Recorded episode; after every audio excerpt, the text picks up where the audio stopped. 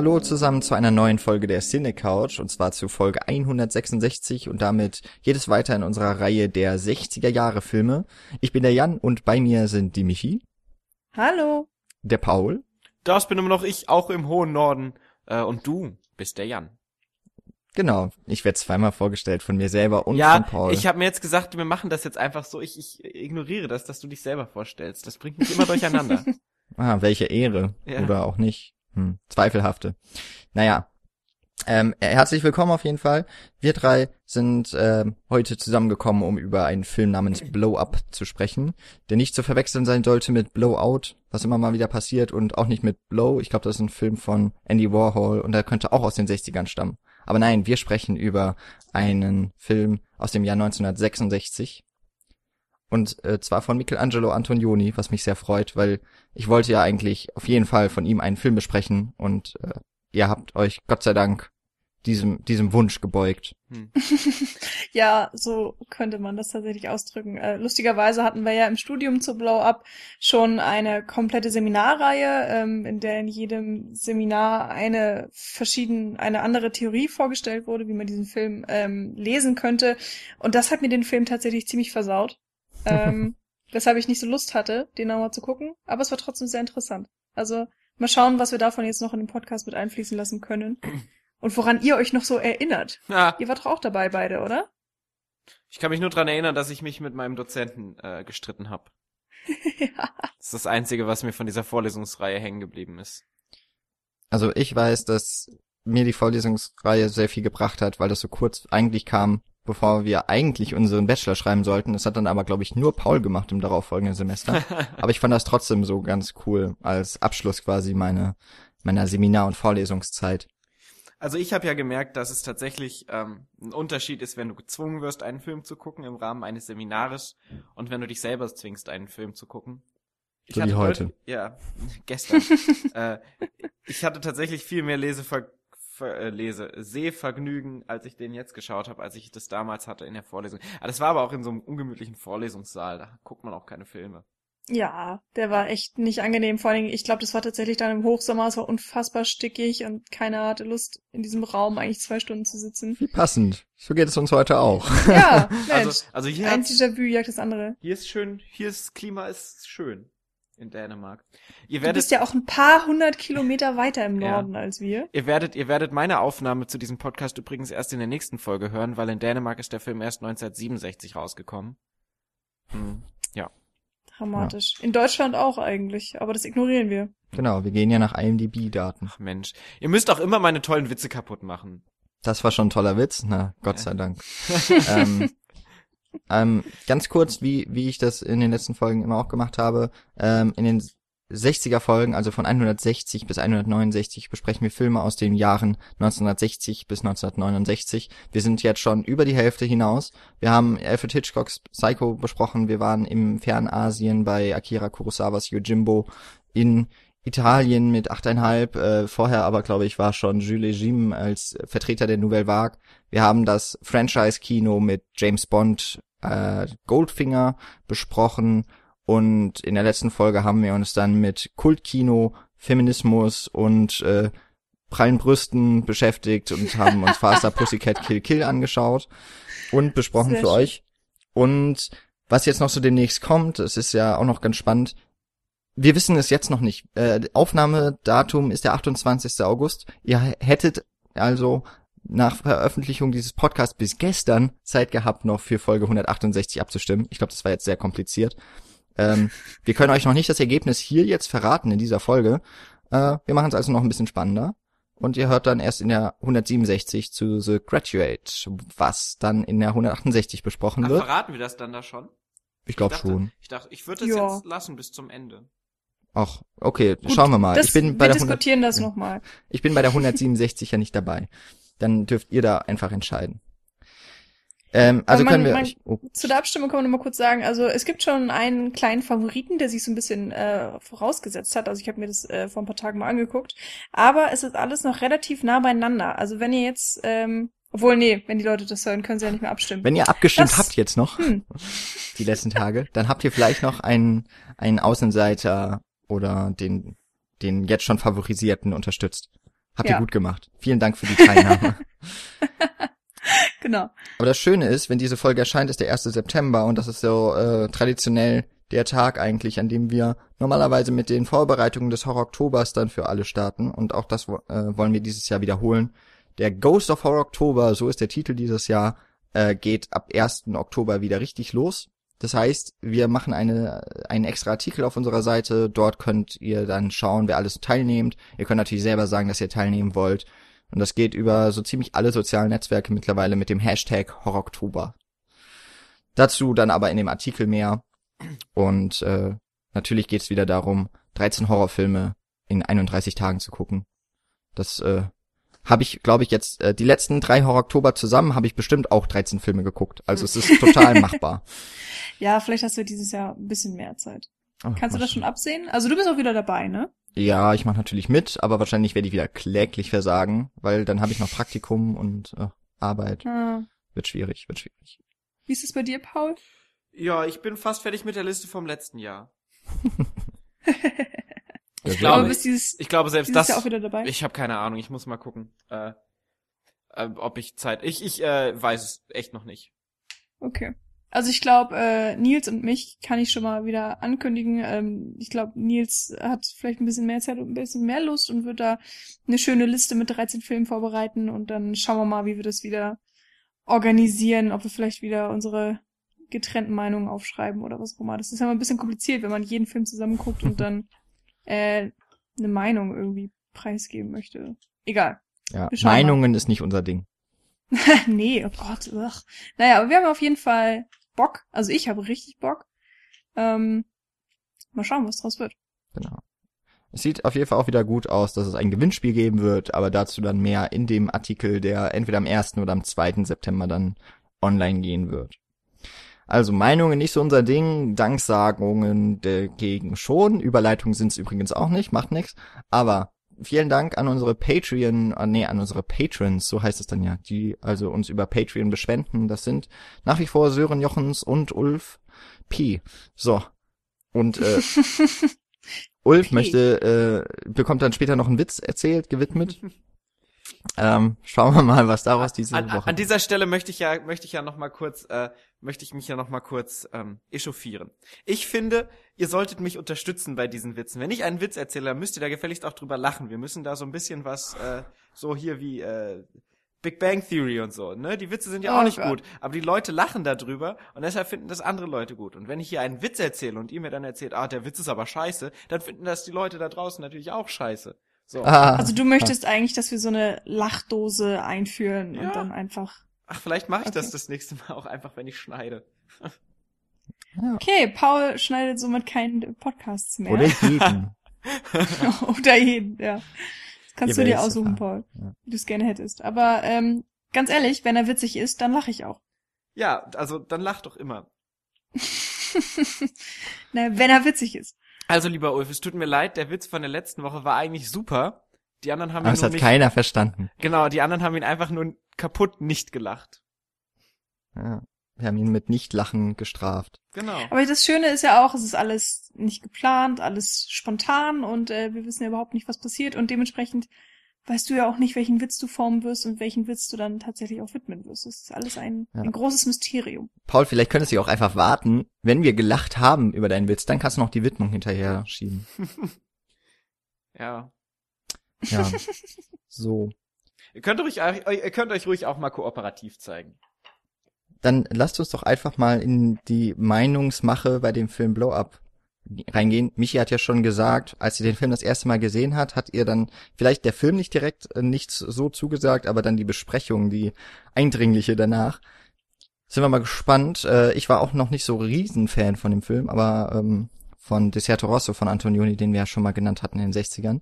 Und ich habe den Film ja jetzt auch nochmal aufgefrischt. Paul dementsprechend auch, nehme ich mal an, hoffe ich. Und ähm, mal gucken. Damals ging unsere Meinung was auseinander. Mal schauen, wie das heute ist. Aber erstmal vielleicht, äh, weil der Film vielleicht dann doch nicht jedem nochmal direkt was zusagt. Bei uns war es auch irgendwie schon ein paar Jahre her. Paul, was passiert in dem Film? In Frisch uns Film- auf. Ja, sehr gerne. In diesem Film geht es um einen äh, Fotografen, dessen Namen mir gerade, ich weiß gar nicht, hat er überhaupt einen Namen? Thomas? Thomas? Ja, dieser Fotograf äh, ist in London und ist, äh, wie gesagt, Fotograf und äh, führt ein recht äh, zerfahrenes Leben, mehr oder weniger, aber er ist ein sehr talentierter und sehr berühmter Fotograf, deshalb wollen sich alle von ihm fotografieren lassen. Und eines Tages spaziert er durch einen Park und fotografiert dort eine Frau mit einem Mann. Und äh, diese Frau ist daraufhin sehr aufgeregt und möchte gerne diesen Film zurückhaben von ihm und versucht dann, sich diesen Film zu ermächtigen des Fotografen, damit äh, die Fotos, auf der sie drauf ist, vernichtet werden. Äh, das macht den Fotografen stutzig, der daraufhin sich die Bilder anschaut und dann merkt, dass er einen Mord auf den Bildern festgehalten hat und versucht sich dann diesen Mord äh, auf detektivische Art und Weise anhand der Bilder zu erschließen, während er durch das London der 60er Jahre tingelt. Und durch sein eigenes Atelier. Und ein paar Frauen an seiner Seite hat. Und ein paar Frauen an seiner Seite hat. Aber auch Ja. ein paar Männer. Wenige. Aber ja. Stimmt. Stimmt. Also, es ist im Grunde ein Film mit Drogen, Sex, Gewalt, alles, was man möchte. Also eigentlich voll das, worauf Paul steht. Also vor allem Gewalt. ja, also es ist eigentlich quasi Faster Pussycat Kill Kill in Italien. Nee, in, in England. Nee, eigentlich ist es drei Fragezeichen, nur äh, ausnahmslos mit Justus Jonas in London. Was? Ohne Alfred Hitchcock. Was? Ist es nicht mit, ist es nicht drei Fragezeichen und die drei Fragezeichen stellen sich einem selber? So, man sitzt so da wie im Comic und drei Fragezeichen über einem? Aber ist, Ja, aber ist nicht Peter Shaw eigentlich mehr der Draufgänger? Nein, Justus Jonas. Okay. Peter Shaw ist eigentlich der absolute Angsthase. Also ich bin gerade voll in dem Thema drin, weil ich mir gerade so mehr oder weniger alles chronologisch durchziehe auf Spotify. ähm, die werden dann nämlich alle hochgeladen. Aber, und deswegen ist es sehr witzig. aber Justus ist Just- derjenige, der am wenigsten eine Freundin hatte von den beiden. Ja, Warum redet eigentlich nie jemand über Bob? weil er nur für Recherchen zuständig ist. Recherche und Archiv. Ja. Wie sind wir jetzt? Nee, Bob ist egal. Ja, du hast Mord so lustig ausgesprochen und da war ich irgendwie gerade voll. Äh, Das triggert also- es schon wieder. ja, ist echt so. ähm, Herzlich willkommen Ja, in eigentlich ganz- Abriss-Podcast. Ich finde es eigentlich sehr witzig, dass du in deiner äh, Handlungszusammenfassung den, den, diesen Kriminalfall oder den, den vielleicht Mord so in, ins Zentrum stellst, weil eigentlich für mich geht's nicht darum. Für mich geht der Film zu 100% um Thomas und um diese Figur, die er ist und oder ja, was für ein Leben ihn führt, was ihn antreibt. Und der Mord ist irgendwie nur so ein Kapitel davon, aber so richtig wichtig ist er nicht unbedingt. Aber das, aber du musst ja irgendwas zusammenfassen, wenn du so eine Story zusammenfasst. Und Ja, äh, das stimmt. Du kannst Thomas Story ja schlecht zusammenfassen, weil es da einfach keine gibt. Ja, nein, ich will damit nur sagen, es gibt halt ganz viele verschiedene Arten, glaube ich, wie man diese Handlung jetzt hätte zusammenfassen können. Und äh, wie du es gemacht hast, fand ich es eben interessant, weil der Mord so im Fokus steht. Okay, okay, Oder zweiter, also der zweiter Versuch. eventuelle Moment. Mord. Es geht um Thomas. Thomas findet einen äh, Antiquitätsladen. Dort findet er einen Propeller. Diesen Propeller möchte er unbedingt haben. Am Ende bekommt er ihn. Eine, eine Geschichte mit Anfang, Mittelteil und Schluss. Wunderbar. Schön, ne? Ja. Erinnert ihr euch an den Part über Narratologie, den wir hatten in Ja. dieser Vorlesungsreihe? Dass Ja. genau das in der Detektivgeschichte ja dann fehlt. Ja. Stimmt.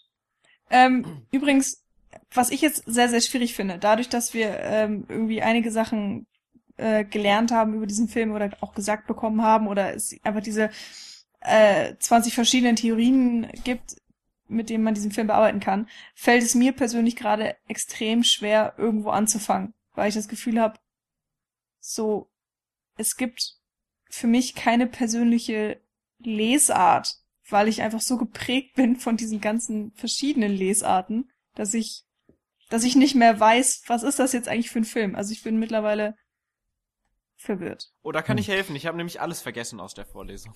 Ja, das ist auch gut. Perfekt. Ich, da bin ich, glaube ich, irgendwo in der Mitte, weil mich hat das schon irgendwie auch geprägt, diese vielen Sichtweisen, aber die sind jetzt alle nicht mehr so ganz präsent. Aber ähm, wir haben doch eigentlich schon mal so ganz gut zwei Punkte. Michi sagt, das ist so die Geschichte vielleicht, oder es ist ein, ein Ausschnitt des Lebens von Thomas, dem Fotografen, dem wir folgen, Genau. die über die, die Dauer des Films. Paul sagt, dass, äh, dass der Mord so im Mittelpunkt steht, also es ist im Grunde so eine Krimi-Geschichte. Ähm, und ich finde es ganz cool, äh, diesen Film aus dem, also so die Kamera als selbstreflexives äh, Mittel, als Medium zu nehmen, die Foto, äh, Fotorealität und Realität Mhm. in diesem Film. Und da hätten wir im Grunde schon mal drei ganz unterschiedliche Punkte, auf denen wir äh, uns vielleicht dem Film im Kern nähern können. Müssten wir uns jetzt nur noch irgendwie einigen, womit wir anfangen wollen. Lass uns doch erstmal mit Thomas anfangen. Ja, der Ja, ist, der ist so viel im Bild. Ja, mit dem fängt der Film ja auch an. Ja, nicht so ganz. W womit fängt denn der Film an? Mit den Ja. Film, genau. Ach ja, stimmt. Mit, mit dieser komischen äh, Gruppe von Jugendlichen, die laut rumschreien. Also sie sind ja erst später so richtig Pantomime, ne? Naja, egal. Ähm, Ja, anfangs sind sie auf jeden Fall auch schon geschminkt. Aber Ja. für Pantomime schreien sie dann doch ein bisschen zu viel. ja. Aber so würde ich sie auch, glaube ich, dann am ehesten beschreiben. Dann letztlich Ja. doch als Pantomime, als als Performer, könnte man vielleicht sagen. Hm. Und dann gibt es ja diese Gefängnis äh, oder diese diese Urhaft, keine Ahnung. Da werden ja ganz viele Leute entlassen. Nee, das ist doch ein ähm, Obdachlosenheim, oder Das ist nicht? ein Obdachlosenheim, irgendwie sowas. Da, Also da, so hatte ich's verstanden. Das kann aber auch sein, ja. also es Und macht ja auch da sind Sinn. ganz viele Menschen und die Kamera steht ja starr und irgendwann läuft der Thomas vorbei, aber die Kamera oder der, das, diese Szene oder diese Einstellung wird ja auch nicht direkt geschnitten, wenn er das Bild verlässt. Er ist ja am Anfang noch gar nicht so im Fokus. Hm. Und er wird dann quasi so rausgegriffen. Das fand ich äh, irgendwie auch schon ganz cool. Ja, das ist ja auch relativ schlau, weil er ja dieses Projekt hat, mehr oder weniger, dass er eben äh, sich unter die Obdach, also ich, ich bleib jetzt mal bei den Obdachlosen, weil ich Ja, so ich verstanden okay. habe, ähm, dass er sich unter diese Gruppe mischt, damit er verdeckt Fotos machen kann und damit er eben auch die Wahrheit findet, also keine gestellten Fotos kreiert, sondern einfach dieses, die Obdachlosen in ihrem mehr oder weniger Alltag fotografiert und dafür mischt er sich unter die Menge und das wird von der Kamera unterstützt, weil er ja im ersten Moment, wie du schon sagtest, nicht rausgegriffen wird. Und dann später, wenn er sich von dieser Gruppe löst und dann zu seinem Rolls Royce geht, äh, erst dann wird er so richtig als einzelne Figur äh, gefasst. Was ich nämlich glaube, dass ganz cool so ist und was irgendwie so passt, ist eben, wie du es ja auch gesagt hast, Michi, es ist so ein Teil irgendwie aus seinem Leben. Im Grunde hätte man ab dieser Szene auch jeden anderen von den Männern verfolgen können. So ein bisschen ähm, wirkt das auf mich. Da wird halt jetzt so Hm. einer rausgesucht und das ist sicherlich der, wahrscheinlich oder mit, groß, mit ganz großer Wahrscheinlichkeit derjenige, der am meisten um dieses Leben als Obdachloser dann eben herum noch zu bieten hat für eine Geschichte. Wenn man es überhaupt Geschichte nennen möchte. Es ist ein bisschen schwierig bei diesem Film. Ja, das stimmt. Es ist, ist es essayistisch geschrieben? Ich überlege gerade. Hm.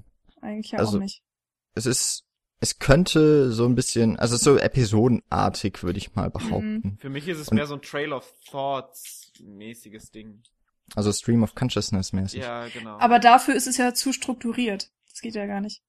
Findest du? Also ich Ja, weil alles, äh, wir haben ja auch schon ges gesagt, es gibt diese Narratologie, äh, so eine bestimmte Erzählform, die hier ähm, gemacht wurde mit dieser Klammer. Also du hast ein Element am Anfang, was eröffnet wird und das am Ende dann geschlossen wird. Und das erste Element wird als letztes geschlossen, das zweite Element wird als vorletztes geschlossen. Also es gibt immer diesen diesen Bogen. Man kann sich so einen Regenbogen vorstellen vielleicht, dass das Element, was am spätesten angefangen wird, auch am schnellsten abgeschlossen wird. Ich hoffe, man versteht's. Ähm, und da macht dann für mich eine so Stream of Consciousness eigentlich keinen Sinn, weil es zu zu klar strukturiert ist und es ist nicht durcheinander. Ja, das stimmt. Aber letztendlich ist es ja trotzdem so, dass Thomas oder Thomas oder Thomas ähm, so von mh, Episode, wenn wir es jetzt Episode bezeichnen, von Episode zu Episode stolpert, mehr oder weniger. Und irgendwie sich so auch auf nichts genau fokussiert. Also er macht das und dann ist es so halb fertig und dann geht er und Ja. dann, dann verfolgt er, kommt das plötzlich in seinen Alltag und dann verfolgt er das und dann, also er bleibt letztendlich ja nichts daran. Aber ähm, also es gibt wahrscheinlich da den Unterschied zwischen dem, was Thomas so hat. Das ist nämlich mehr, würde ich sagen, so ein Stream of Consciousness, dass er halt so von einem zum anderen äh, sich trägt. Während der Film als Struktur das Ganze ja schon, das stimmt, äh, so klammermäßig aufzieht. Dass dann die Elemente wieder vorkommen, dass dann dieser Ron, sein, sein, ähm, was weiß ich, Berater oder was das auch ist, ähm, dass der am Anfang vorkommt und am Ende, dass diese Pantomimen vorkommen, dass diese zwei Mädels, die sich unbedingt fotografieren lassen wollen, wieder vorkommen. Aber das sind ja alles Sachen, die nicht in Thomas Macht liegen, sondern die sich eher so zufällig ergeben. Ja, das stimmt. Aber trotzdem befinden wir uns in einem Film, wo das Drehbuch fertig, also, ja, okay, da ist das ist immer so schwierig mit Antonioni, weil, ähm, also ich habe auch gelesen, dass es zwar ein loses Drehbuch gab zu diesem Film, dass er aber auch am Set extrem viel ähm, experimentiert hat und einfach Improvisation betrieben wurde und der Film so wie er jetzt ist, auch erst im Schnitt entstanden ist. Also das ist, ähm, da hatten wir, glaube ich, auch schon mal so eine nette Diskussion irgendwann mal, äh, so, was ist denn das wichtigste Element, wenn man einen Film macht? Oder was ist der, ähm, ja, was ist so das Wichtigste? Und hier ist es dann tatsächlich der Schnitt, weil Antonioni erst seine Vision im Schneideraum anscheinend gefunden hat. Ähm, was ich persönlich ganz interessant finde. Und ja. ich mir auch vorstellen kann, vielleicht lagen diese Szenen äh, anfangs oder vielleicht war es im Drehbuch so gedacht, dass alles nah beieinander liegt. Also dass man ein Element nach dem anderen hat und gar nicht, dass es dieses Klammerartige gibt, so wie es am Ende entstanden ist. Ja, dazu müsste man das Drehbuch lesen, das stimmt. Ja, das habe ich jetzt leider auch da, nicht gemacht. Das sind da auch muss man dabei gewesen sein. genau. Früher, früher war alles besser, da wusste ja. man sowas noch. Ja, aber es würde dann ja tatsächlich diese Art und Weise des, des Zusammenstellen des Films würde dann ja zumindest auch sehr selbstreflexiv mit dem Zusammenstellen der einzelnen Fotografien, die äh, Thomas dann entwickelt von dieser Bege Begegnung im Park mit der Frau oder eben wo er dieses Liebespaar, whatever die Affäre fotografiert hat, würde das ja auch noch mal so nachempfinden oder nachstellen. Ihr wisst, was wie ich meine. Wie meinst du das genau? Was, also, was stellt was nach? Also so die Art und Weise, wie dieser Film entstanden ist, die Geschichte entwickelt sich eigentlich so aus der Abfolge von einzelnen entwickelt. Szenen. Ah, entwickelt. ja, Paul hat mich verstanden. Genau. Sehr gut, Paul. Ich, ich klopfe dir auf den Kopf. Den Haarschopf. Ja, das stimmt schon. Also, ähm, das ist ja auch so ein bisschen einfach Leben, dass halt vieles einfach nicht geplant ist und aus der Situation heraus entsteht. Und so ist es ja hier genauso. Ähm, genau, also generell, das kann man eigentlich auch auf Thomas gesamte Arbeit beziehen, weil ähm, wir haben schon gesagt, er ist Fotograf und die Fotos, die er schießt, wir sehen ja im Film mehrere Fotoshoots, einmal mit einem Supermodel, dann mit diesen, ähm, dann fotografiert er ja die Frau im Park und so weiter und so fort. Äh, die, die Fotos scheinen auch nicht unbedingt wirklich geplant. Also er hat eine Idee im Kopf, aber trotzdem hat man das Gefühl, ähm, er überlegt es sich viel in der Situation oder am Set und gibt dann Anweisungen, was geändert werden soll, aber lässt vieles auch einfach geschehen. Er lässt ja dem Model auch relativ viel Freiheit oder ähm, bei der Situation im Park gibt er ja gar keine Anweisungen und fotografiert sozusagen einfach nur das, was gerade passiert, also den, den Zufall an sich und ähm, nimmt da ja gar keine, gar keinen Einfluss auf die Realität, während er im Studio sozusagen die Realität ein bisschen selber schafft oder auch selber ein bisschen manipuliert, so damit seine Fotos was Gutes werden. Hm, wobei ich mich da schwer tue, das so alles unter einen Hut zu kehren, weil das, also jede Fotosession, die du mit ihm hast, ist ja quasi anders. Also wie du sagtest, dass das eine ist so eine, ähm, ich gucke einfach, was passiert, wenn er so rausgeht und dann so diesen, diesen Moment, den er nicht beeinflussen kann, dann fotografiert. Dann das erste äh, Fotoshooting, was wir mit ihm sehen, ist ja mehr ein sexueller Akt, ähm, wo er dann quasi mit der Frau dann durch die Kamera schläft und äh, sie danach liegen lässt und weit we weggeht.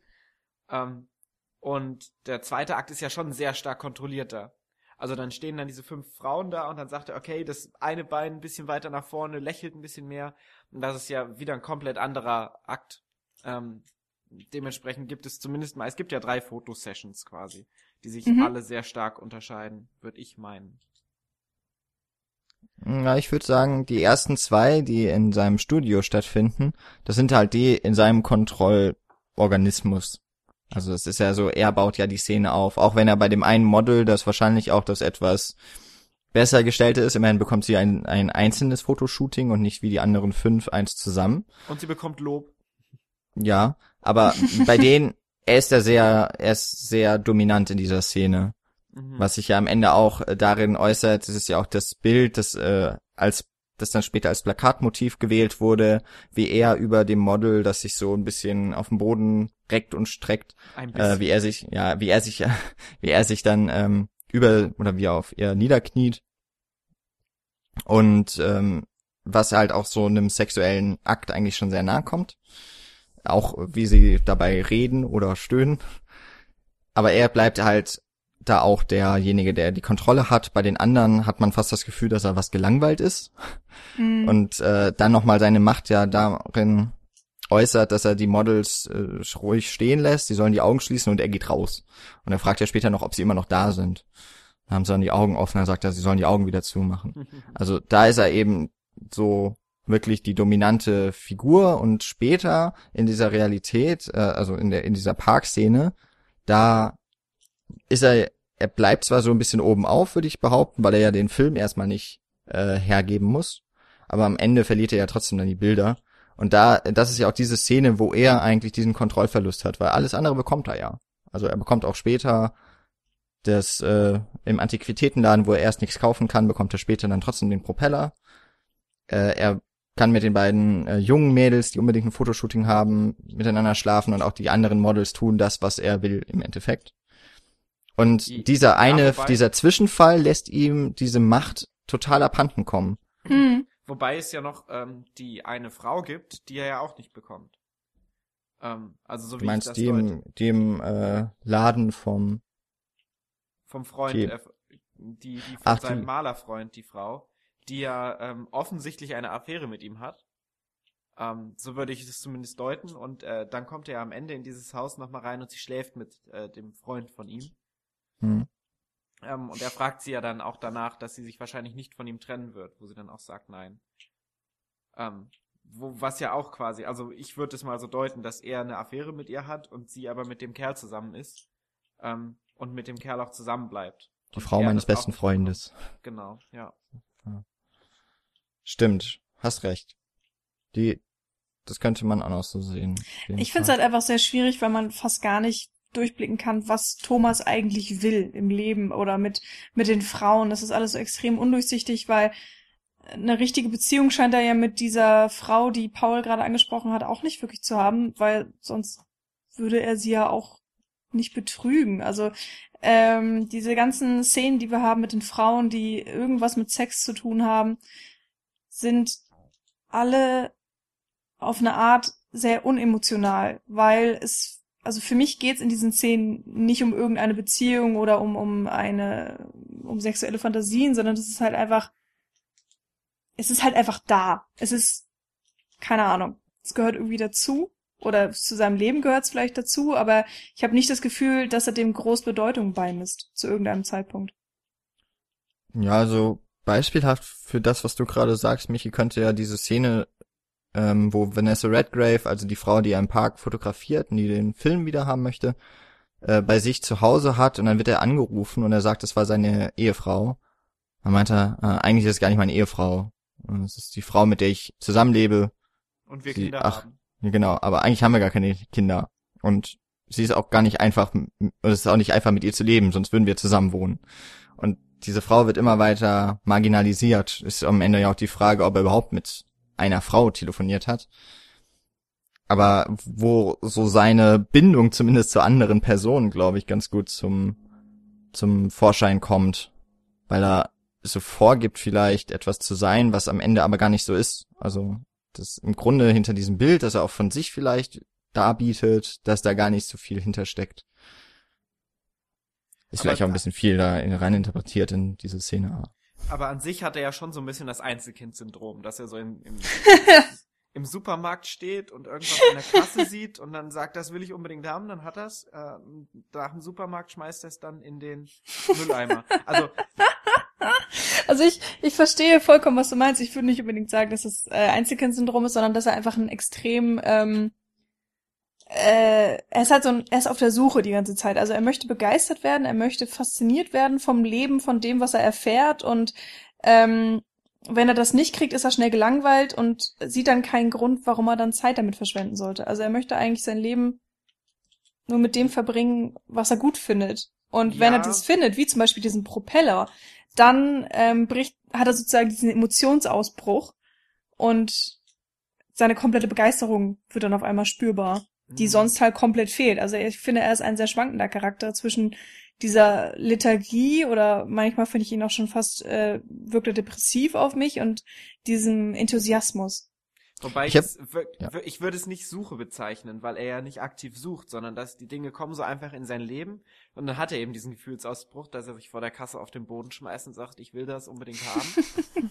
Mhm. also ganz sinnbildlich für mich ist da die Szene, als er in diesen Club reinkommt und der eine Kerl seine Gitarre kaputt macht und äh, die Gitarre in das ähm, in die Menge schmeißt. Und ist er ja derjenige, der sich durch die Menge kämpft, um diesen kaputten Gitarrenkopf zu bekommen, den alle anderen haben wollen.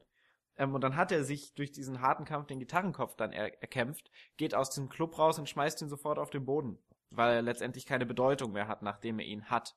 Und genauso ist das ja auch mit dem Propeller. Den hat er dann, aber er hat letztendlich überhaupt keine Bedeutung mehr, außer dass er ihn bekommen hat. Ja. Ich habe das Gefühl, äh, dass er nach Herausforderungen sucht.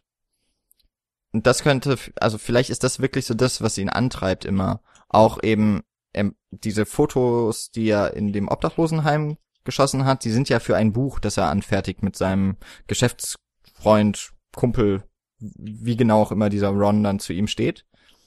Ähm, also diese ganze Fotoserie von ja auch sehr brutalen Fotos, glaube ich, oder gewalttätigen Fotos, wie er sie nennt.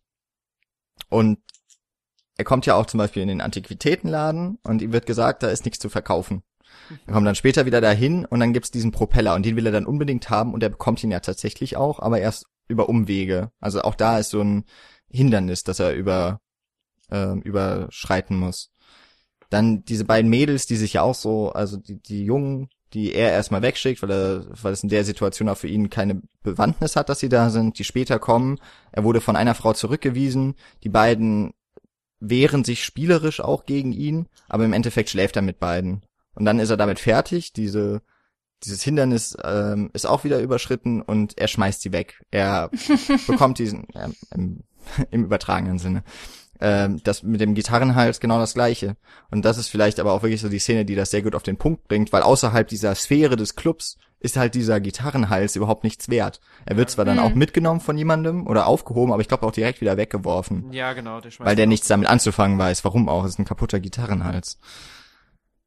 Und ich glaube, dass das so etwas ist, was ihn antreibt, aber eben letztlich auch nie zufriedenstellen kann, weil er immer nur auf die nächste Herausforderung wartet. Da ist Mhm. das natürlich die Frage, wie man diese letzte, äh, die allerletzte Szene deuten möchte äh, mit dem Tennisspiel. Weil er Und- da in Ja, dem einen Moment endlich mal Ruhe zu ich finden jetzt scheint. vielleicht noch gar nicht unbedingt drauf Hm. eingehen. Äh, das ist, äh, aber natürlich klar, die müssen wir auf jeden Fall auch noch besprechen. Aber bleiben wir Aber- doch mal kurz bei Herausforderung, weil die größte Genau. Herausforderung ist ja dann, oder die, die im längsten beschäftigt, ist ja dann tatsächlich dieses, dieser Kriminalfall. Genau. Mhm. Weil da ist er ja einer Sache auf der Spur und er kann sie nicht fassen, also er kann sie nicht kontrollieren. Und diese, ähm, sein Element, eben die Fotografie oder die Bilder und äh, diese Vergrößerung, die er da auch machen kann, da hat er zwar die Kontrolle drüber, also da hat er die, die Macht und ähm, er weiß, wie er mit der ganzen Technik umgehen muss und so weiter und so fort, aber sie bringt ihn ja tatsächlich nicht unbedingt weiter. Ähm, Im schlimmsten Fall führt sie ihn sogar auf eine falsche Fährte, weil man sich dann natürlich am Ende des Films fragt, ist das überhaupt alles passiert oder ist das nur in seiner Einbildung passiert? Hat vielleicht diese ganzen Schwarz-Weiß-Pixel äh, waren eventuell auch trügerisch und haben etwas durch die Vergrößerung dargestellt, was gar nicht da war und so weiter und so Wobei fort. die Das ist Leiche ja effektiv tatsächlich dann äh, da liegt. Also zumindest für den Zuschauer auch. Ja, das ist auch so eine Sache, wo ich noch mal vielleicht etwas später darauf eingehen wollen würde. Ähm, da habe ich jetzt vielleicht auch ein bisschen vorgegriffen, das war nicht unbedingt gewollt. Aber wenn, wenn wir bei diesem Kriminalfall jetzt bleiben, äh, das ist auch etwas, das kann er nicht selber abschließen. Bei den anderen Elementen, wir haben ja schon gesagt, es gibt diese Klammerfunktion. Ähm, jedes Handlungselement hat einen Anfang und einen Abschluss. Und äh, Jan, du hast es ja auch schon gesagt, der Kriminalfall hat das eben nicht. Und vielleicht ist er deswegen auch so interessiert daran und hat so ein großes Interesse an diesem Mord, ähm, weil das so etwas ist, wo, wo er wenig Kontrolle vielleicht auch drüber hat. Oder was, vielleicht ist es auch einfach mal ein komplett neues Element für ihn. Also es ist ja so krass aus dem Alltag heraus. Ich meine, man muss sich das mal selber vorstellen, wenn du irgendwo rumläufst und äh, der Meinung bist, dass du gerade Zeuge eines Mordes geworden bist. Das ist ja wirklich eine extreme Situation, etwas, was, ja, was dir vielleicht, oder was manchen Menschen vielleicht nie im Leben passiert. Und ihm passiert es in diesem Moment und das wirft ihn ja auch extrem aus seinem Alltag raus. Aber äh, ich habe gerade noch mal kurz nachgedacht. Ist es wirklich so, dass die Dinge zu einem Abschluss kommen oder ist es so, dass sie einfach noch mal vorkommen? Weil ähm, die Frauen, zum Beispiel jetzt diese zwei Mädels, mit denen schläft er ja. Ähm, das könnte man jetzt vielleicht so als Abschluss sehen. Aber letztendlich sagt er ja, wir machen das Ding noch morgen. Also ist es ja auch was, was quasi unabgeschlossen ist. Dann diesen, diesen Ron, diesen Kollegen oder sein, der Kerl, mit dem er zusammenarbeitet, ähm, der kommt ja am Anfang vor, dann hat er, spricht er mit ihm in diesem Restaurant, dann bestellt er was zu essen und zu trinken, aber bevor er dieses Essen und Trinken überhaupt bekommt und bevor dieses Gespräch mit Ron überhaupt beendet ist, geht er kurz raus, weil er einen Kerl gesehen hat, der ihn interessant fand. Und fährt dann weg und kommt dann zu dem nächsten Punkt. Interessant ist nett, der Kerl hat an seinem Auto rumgemacht. Der wollte Ja. die, der wollte den Film klauen. Ähm, und dann nach äh, nach einiger Zeit kommt dieser Ron ja wieder ins Spiel, als er auf diese Party geht, wo der Ron mit äh, Hasch und Koks und Nutten äh, darum springt und rumschlawenzelt. Und dann Mhm. kommt äh, er ja dazu und will eigentlich mit Ron reden, aber letztendlich kommt dieser Dialog ja auch nie zustande. Und die Szene endet damit, dass er dann am nächsten Morgen in dem Haus aufwacht und sich nichts an nichts erinnern kann. Zumindest ist dieser Schnitt so, dass wir alles, was danach passiert ist, nachdem er diesen dieses Gespräch nicht zu Ende geführt hat, wird ja komplett nicht aufgelöst. Das heißt, wir als Zuschauer zumindest können uns nicht dran erinnern, was passiert ist für ihn, für Thomas. Und das ist ja auch etwas, was offen ist. Ähm, außer, dass es eben ein Element ist, was am Anfang oder in der ersten Hälfte des Films vorkam, was dann wieder aufgegriffen wird. Aber ich würde es jetzt so zwar als thematische Klammer bezeichnen, aber nicht als ähm, geschichtliche Klammer oder so, weil ja letztendlich alles genauso offen ist und ja nichts geklärt wurde in der Zwischenzeit. Mm, ja.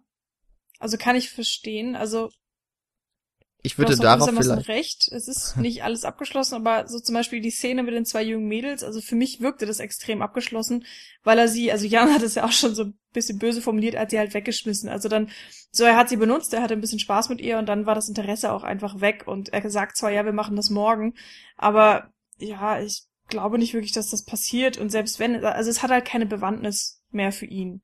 Und ähm, das meine ich dann vielleicht auch so ein bisschen mit abgeschlossen. Also dieses ein, diese Geschichtspunkte werden behandelt, solange bis es vielleicht für ihn kein Interesse mehr hat. Und insofern abgeschlossen ist dann vielleicht. ich würde zu diesen ganzen Punkten, also auch die Paul aufgezählt hat, vielleicht nochmal am Ende dann dazu kommen, wenn wir über das Tennisspiel reden. Ja, weil bitte. ich glaube, da, das ist letztlich dann einfach die Frage, die sich bei vielen Sachen stellt. Die, glaube ich, in diesem Tennisspiel, das ist so eine, das ist ja auch eine Szene, die, glaube ich, recht heraussticht nochmal aus diesem Film. Aber vielleicht auch, weil sie ja eben am Ende steht. Vielleicht kann man da äh, versuchen, auch Antworten zu finden. Weil wir haben ja eigentlich ganz schön den Bogen gerade gespannt von Thomas dann zu dem Kriminalfall und vom Kriminalfall werden wir unweigerlich zu meinem Ding mit der Kamera kommen. Und dann hätten wir voll smooth so durch den Podcast geleitet. Ja, Krass, ne? Ja, dann mach doch mal. Der Kriminalfall. ähm, ich finde schon mal, da, also ich interessiere mich ja ab und an immer mal so für Genre. Ähm, ich habe ja mein, ich weiß nicht, ob ich das schon im Podcast erwähnt habe, aber bei meiner mündlichen Bachelorprüfung habe ich ja mir die Filme von Jim Jarmusch unter dem Gesichtspunkt angeschaut, wie geht ein Auteur mit Filmgenre um? Also so im Grunde Erwartungshaltung an einen Auteur, an seinen Individualstil auf der einen Seite, auf der anderen Seite das Versprechen oder die Konvention eines Genres auf der anderen Seite, wie passt das zusammen?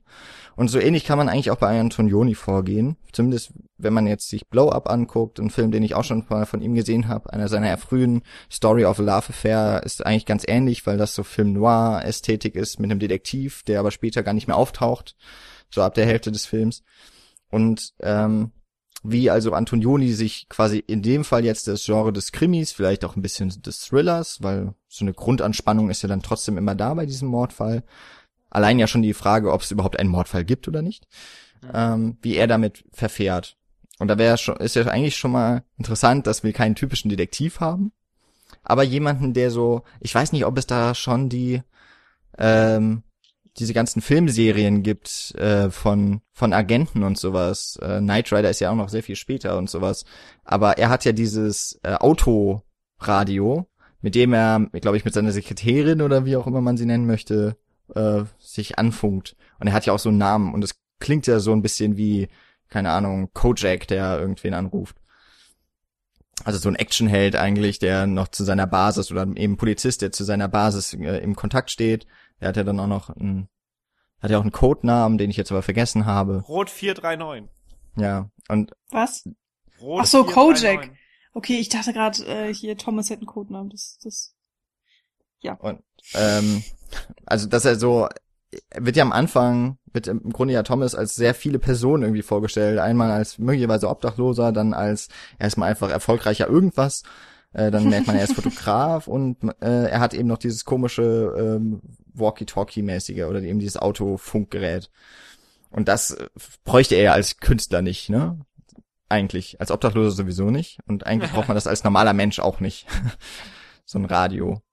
Und da hat habe hab ich irgendwie das halt so in Verbindung gebracht. Es ist irgendwie eben auch ein Agent oder sowas, weil das bringe ich mit mit Krimi mit Kriminalisten zumindest in Verbindung. Diese Art des des Walkie-Talkies.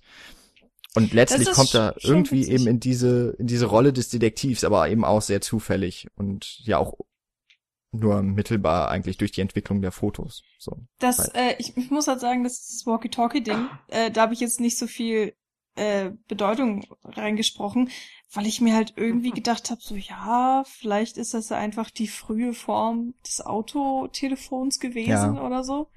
Ähm, da muss, ich meine, wir sind in den 60ern, ich habe da einfach keine Ahnung von. Äh, und ich weiß auch nicht, wann die ersten Autotelefone mal kamen. Äh, viel später, wahrscheinlich erst in den 80ern oder 90ern oder so, aber aber ja, du hast schon recht. Es- geht ja schon über die pure Verwendung hinaus, indem er halt so sagt, hier ist Rot äh, oder hier ist Rot 439, bitte komm, bitte komm, over, Ende. Das sind ja alles auch so äh, Sachen, so rhetorische Sachen, die man eher aus so Agentenfilmen und so kennt. Ja, Oder vielleicht auch von Streifenpolizisten. Ja, ja, genau.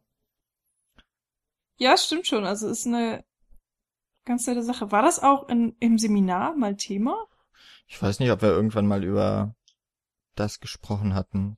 Gab bestimmt mal was über Genre.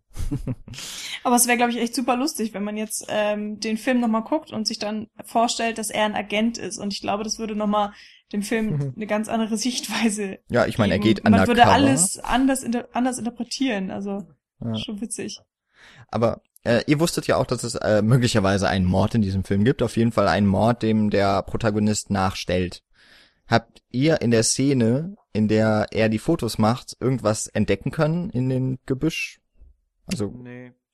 Also du meinst, im, wenn er tatsächlich im Park ist, nicht Genau. auf den Fotos an sich. genau. Also ich habe echt drauf geachtet. Im, im Gebüsch habe ich nichts gesehen, aber man sieht in der Szene tatsächlich hinten den Mann auch liegen. Also äh, Thomas ist ja ganz weit weg und die Frau geht ja dann irgendwann mal auf diesen einen Busch hinzu und äh, da macht er dann ja auch das Foto, wo er dann nachher ranzoomt und da sieht man innerhalb der Szene auch schon, dass da irgendwas liegt und vielleicht eben auch irgendwas- der Körper. Dass da irgendwas im Busch ist, meinst du? D- lieber Ulf, das war ein Lachen. Das war Lachen für mich genug, um das als Witz für dich ähm, hier an dieser Stelle zu, zu klarifizieren. ja, sehr schön. sehr Ähm, fand ich aber auch äh, witzig, ja, das stimmt. Also wenn man den zum zweiten Mal guckt, dann, dann ist diese Szene dann, also ich war auch relativ abgelenkt, weil ich dann die ganze Zeit rechts und links geguckt habe, so ob ich irgendwas finden kann, ob ich irgendeine Bewegung sehe und ähm, es wird einem auch nicht sehr einfach gemacht, weil die Kamera immer eine andere Position hat. Also es ist, also mit jedem Shot. Also das war jedenfalls mein Gefühl. Die Kamera steht jedes Mal woanders.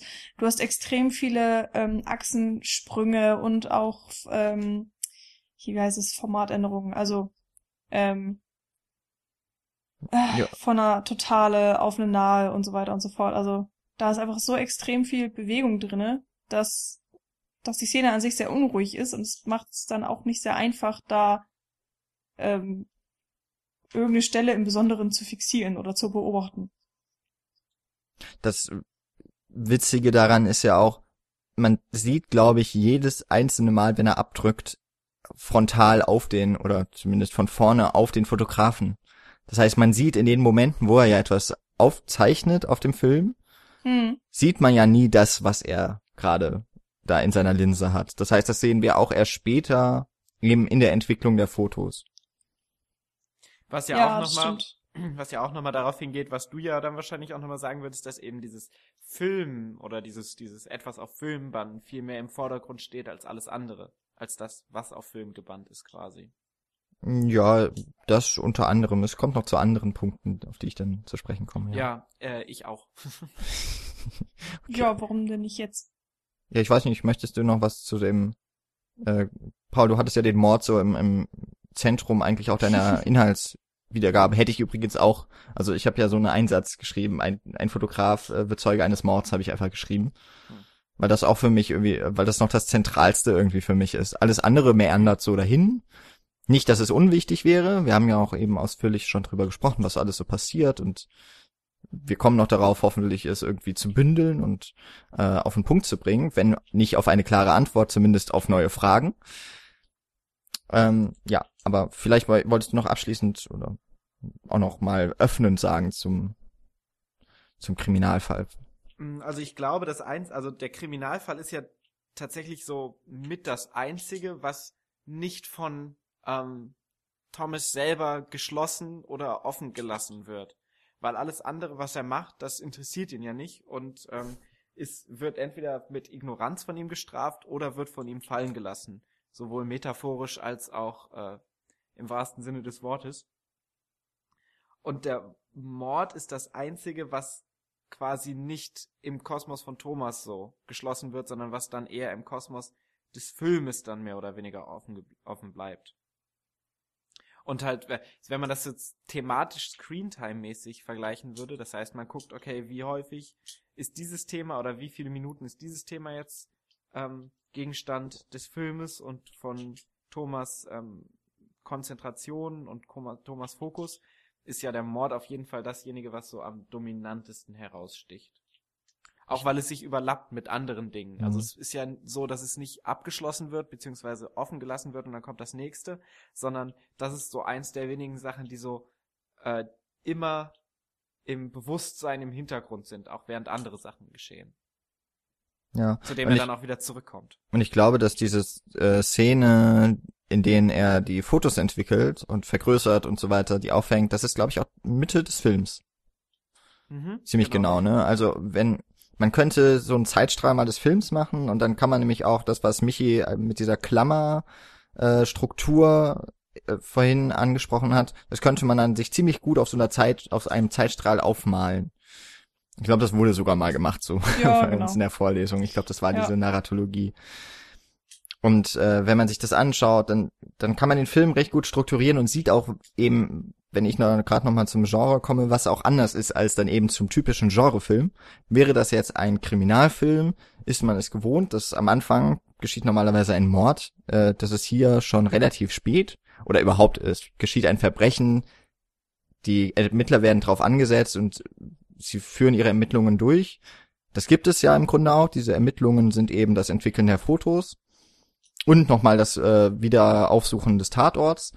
Aber danach ist es im Grunde fertig. Also es gibt eben überhaupt keine Auflösung. Selbst in einem äh, in einem sehr äh, risikofreudigem Tatort, ja, äh, Ja, ist es maximal halt Tatort. Genau, da ist es maximal so, dass vielleicht der Täter davon kommt. Aber ähm, Oder dass am Ende jemand vor irgendeinem Gemälde steht und mit dem Publikum spricht. das kann auch passieren, ja. Aber im Endeffekt äh, ist das schon, also ich meine, der Tatort ist ja nun mal so der, das typisch typische für eine Kriminalgeschichte, wenn man es mal so zumindest auf das deutsche Publikum sieht. Dann weicht eben Antonioni von diesen Konventionen wahnsinnig weit ab, einfach auch, weil er so viele Szenen mit einbaut, die halt mit der Kriminalgeschichte überhaupt nichts am Hut haben. Und das Mhm. finde ich ist ganz spannend eben zu sehen, ähm, gerade wenn man sich noch andere Antonioni-Filme anguckt und sich mehr Krimis anschaut und dann guckt man sich Blow Up an, da wird man von allem so etwas drin entdecken, aber es ist eben, ich weiß noch, ein Dozent hat diesen Film nicht als einen Antonioni-Film bezeichnet und hat deswegen auch keine Vorlesung gehalten zu dem Film. Also Ah ja. ja, den Grund lassen wir jetzt mal offen, weil ansonsten wird man uns für unser Fach, glaube ich, äh, auslachen. Das wäre da ein wahrscheinlich größerer Witz als den von Paul eben. Und Siehst du, da fängst du mich schon wieder an. Du, du fängst schon wieder an, meinen Witz zu minimieren. ja, aber das mache ich doch nur als böser Jan. Das, das Good ist, Cop, Bad Cop. ja, das ist mein Es, mein S. Okay. Ähm, worauf wollte ich hinaus? Naja, egal. Guckt euch einfach Krimis an, guckt euch Antonioni-Filme an, guckt euch Blow Up an und ihr werdet sehen, dass von beidem sowas drin ist, aber es ist, irgendwie wird halt was Neues erschaffen daraus. Das ist auf, oder auf jeden Fall etwas Originelles, so. Das mag ich ja schon mal generell immer. Ich glaube, Ja. da seid ihr auch dabei, dass was Originelles immer mal ganz schön ist.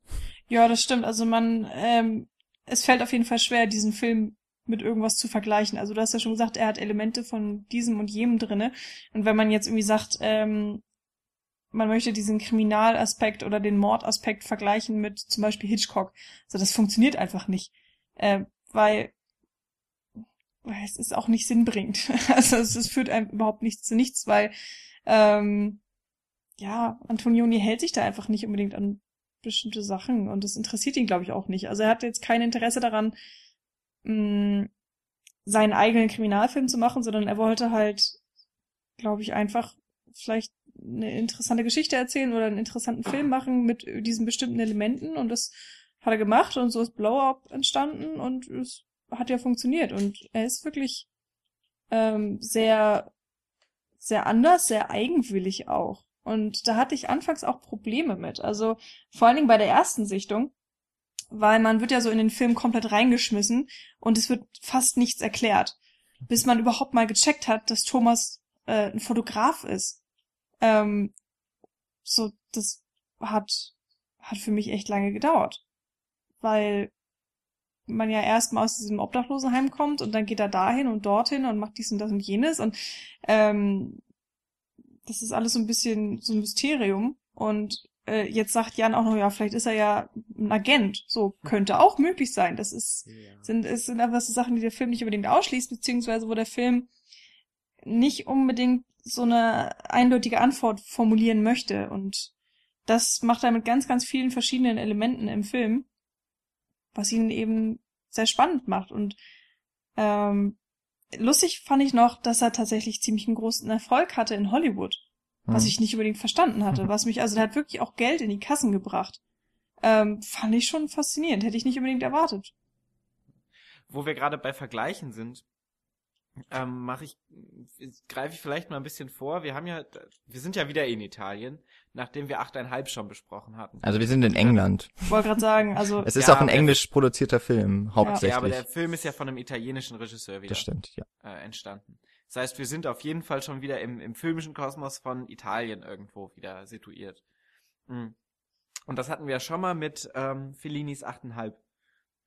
da haben wir auch schon drüber gesprochen, dass wir äh, über, hatten wir glaube ich Blow Up auch schon angekündigt. Und ähm, unsere Vorlesungsreihe hieß ja auch 8,5 Modelle, ähm, den Film zu analysieren quasi. Und ich finde, so weit sind die beiden Filme tatsächlich gar nicht auseinander. Ich würde vielleicht nicht so weit gehen, das zu sagen, was ich jetzt sage, aber es geht auf jeden Fall in so eine Richtung, dass äh, Blow Up ja fast schon so ein bisschen so etwas wie so eine Antithese zu 8,5 ist.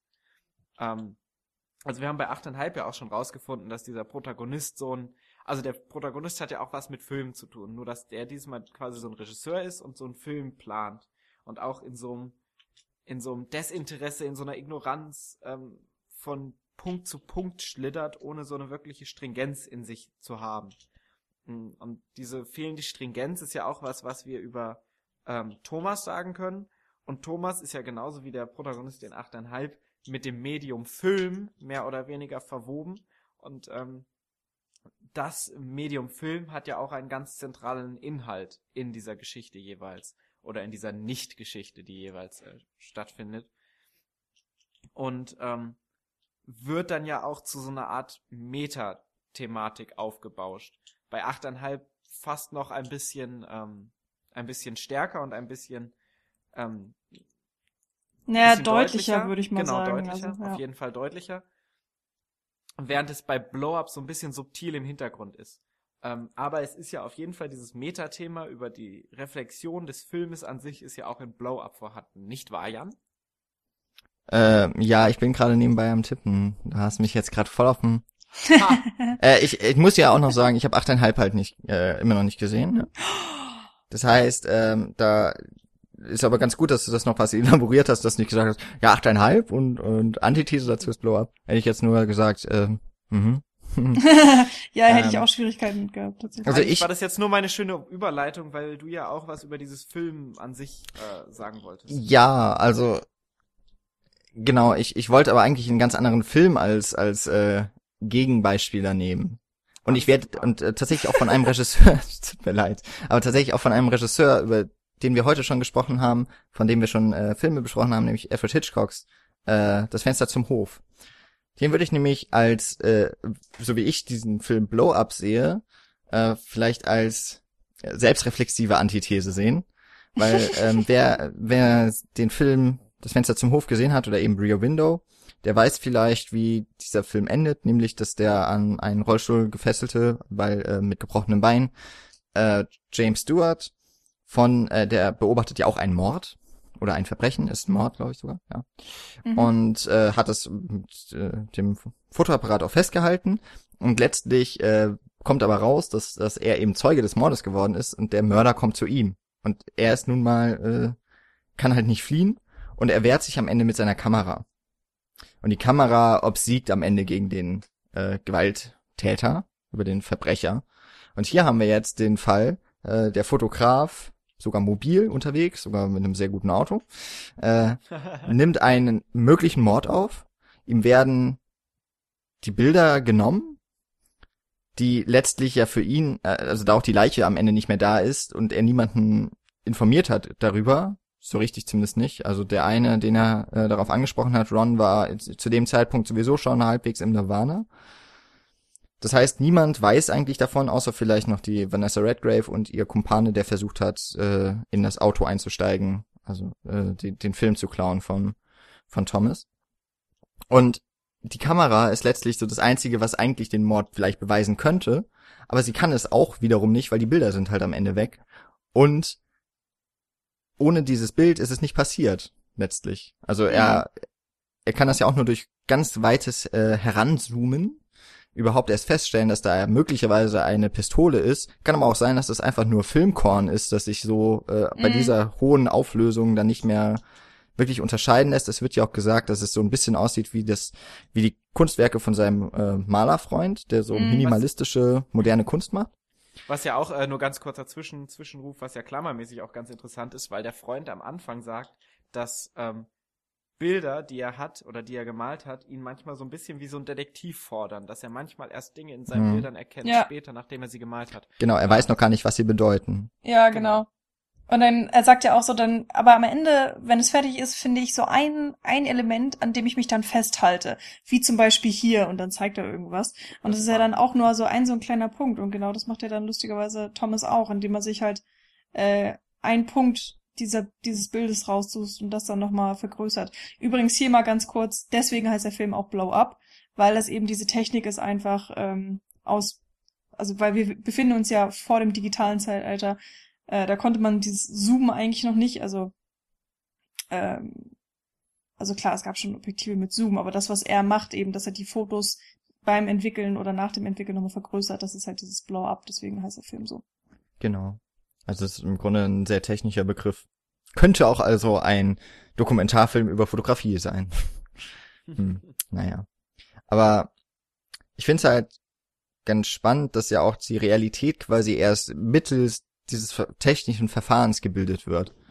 Das ist ja auch etwas sehr, ein, ein sehr positivistischer Blick auf Film überhaupt. Also auch auf das Medium Film, dass es ja so realitätsnah ist.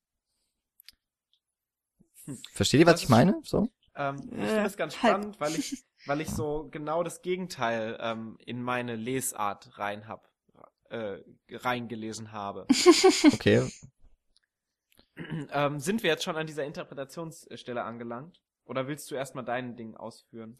Naja, also zum einen, ich habe es gesagt, man, also ich hab, wusste eben auch, es gibt diesen möglicherweise diesen Mord und da ja auf den Fotografien festgehalten wird, die, das äh, das Foto als als mechanisches mechanisches reproduzierbares äh, Medium ist ja eigentlich etwas, das eben die Realität direkt abbildet. Das so ist ja Film und eben auch Fotografie erstmal groß geworden. Gibt dann ja auch noch, äh, gibt viele Theorien darüber, äh, die wir jetzt alle nicht aufzählen wollen. Ähm, mal positiv, mal negativ. Und mit der Fotografie wird also etwas festgehalten, was auch wir alle drei, nachdem wir den Film jetzt ein zweites Mal gesehen haben, in dieser Szene gar nicht sehen konnten. Vielleicht eben die Leiche, die da lag, aber wir konnten auch nicht genau sehen, was es ist. Mhm. Da lag halt irgendetwas. Vielleicht lag das auch vorher schon. Ich weiß es jetzt nicht. Also ich kann es für mich nicht sagen, ob da vorher vielleicht auch schon was lag. Ich weiß, ich habe später diese Leiche gesehen, als der Tatort ein zweites Mal begangen wird, aber als er das dritte Mal da ist, ist er ja wieder weg. Ähm, und jetzt ist es so auf diese, in dem Bild ist es eben zu sehen, da ist jemand mit einer Waffe, da ist sogar ein Gesicht zu erkennen, vage, und die Leiche ist zu erkennen. Und jetzt ist die Frage, ist es jetzt wirklich da?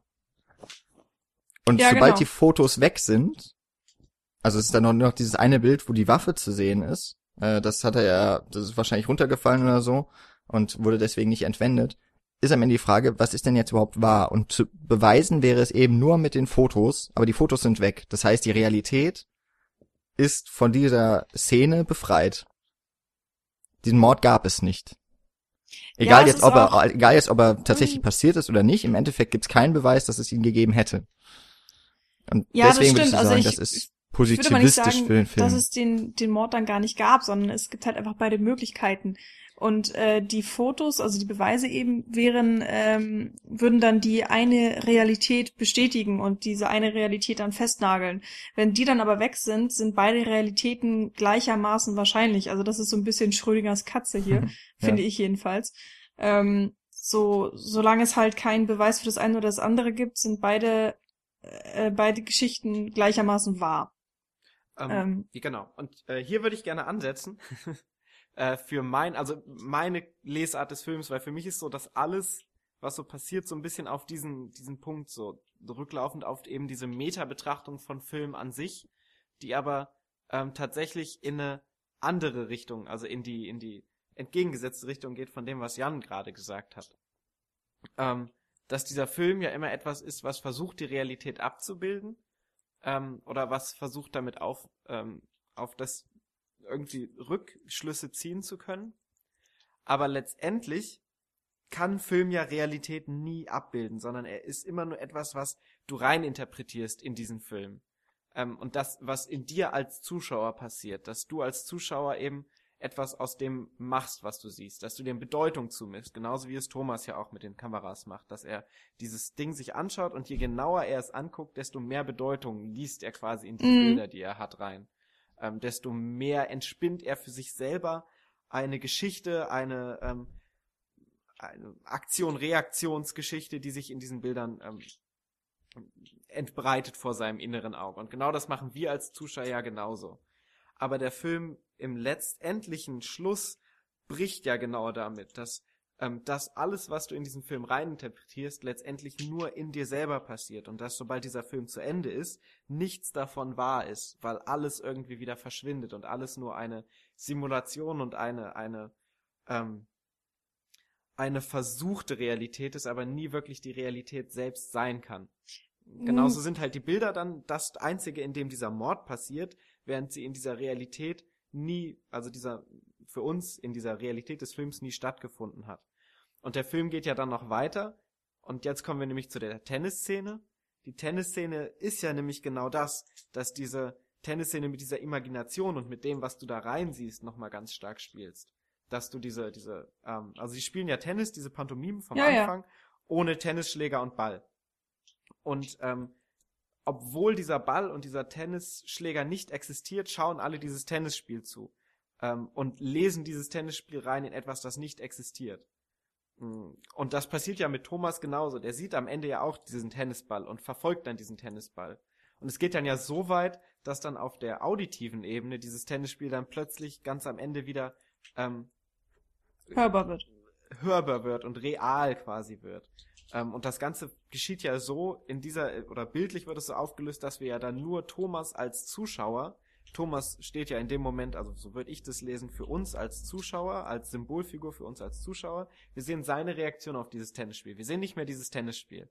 Das heißt, diese, Realität, wie auch immer geartet, ähm, tritt in den Hintergrund und wir sehen nur noch, okay, wir betrachten dieses Tennisspiel oder dieser Thomas betrachtet dieses Tennisspiel. Ähm, das ist so diese Ebene, wo der Zuschauer nochmal aktiv, reflexiv in den Film eingebunden wird. Und in der allerletzten Einstellung wird das Ganze ja nochmal auf eine Ebene höher gebracht, wenn wir diese Wiese sehen, auf der Thomas ganz alleine steht und dann Thomas, genauso wie die Leiche, genauso wie alle anderen thematischen Sachen, die während diesem Film vorkamen, verschwindet. Das heißt, wir haben dann diesen, diese Bildaufnahme von dem Gras ohne Thomas und Thomas fadet so aus. Das heißt, am Ende wird der Zuschauer komplett ohne alles, was davor war, äh, zurückgelassen, weil halt alles nur in diesem Film passiert ist. Und sobald dieser Film zu Ende ist, ist alles, was in diesem Film fiktiv passiert, eben nur fiktiv und bleibt nicht in der Realität zurück. Okay, jetzt hast du gerade echt einen Riesenfass aufgemacht und fünf Sachen auf einmal angesprochen. Also erstmal, ähm, du hast ja irgendwie gesagt, dass, dass am Ende es sich alles als unwahr herausstellt. Also auch der Mord. So, dass der dann de facto nicht passiert ist. Nee, ähm, dass vor allen Dingen dieser Film als unwahr. Ja, okay. Ist. Das ist so mein Punkt. Und ich finde, das ist ein bisschen zu hart ausgedrückt, weil der Film, also für mich lässt er einem immer die Möglichkeit als Zuschauer. Also ähm, ja, das, es gibt keine definitive ja genau das, Antwort. Das ist ja genau das, was ich sage. Das ist, also mir geht es überhaupt nicht um diesen Mordfall. Mir geht es überhaupt nicht darum, was mit diesem Mord passiert, sondern mir geht es nur um diese Metabetrachtung gerade in diesem Punkt. Mhm. Aber ja. würdest du das jetzt als was trotzdem im Endeffekt als was Gutes oder als, also, äh, ist dieser Film jetzt dann in, in dieser Art und Weise, dass alles hier ist fiktiv, äh, deal with it, ist das jetzt etwas, was du eher als positiv oder als negativ auch vielleicht als, als Wirkungsweise, vielleicht auch als intendierte Wirkungsweise bezeichnen würdest? Das ist mir jetzt noch nicht so ganz klar geworden. Findest du das jetzt gut oder schlecht? Ähm, also ich finde es neutral. Sehr gut ähm, also rausgerettet. Also, ja, also ich habe da keine starke Meinung dagegen. Also letztendlich ist es ja so, dass dieses Tennisspiel trotzdem ein Tennisspiel ist, auch wenn es nicht existiert, weißt du? Und dass Leute dieses Tennisspiel trotzdem gucken und Interesse an diesem Tennisspiel haben. Ja. Und ich gucke ja auch Filme, von dem her würde ich so eher positiv dagegen überstehen. Aber ich glaube, letztendlich gibt's da auch keine starke Wertung, die von dem Film selber ausgeht. Ja, das denke ich nämlich auch. Das ist. Also ich wollte das Ganze also, jetzt sehr oh. wertfrei äh, darstellen.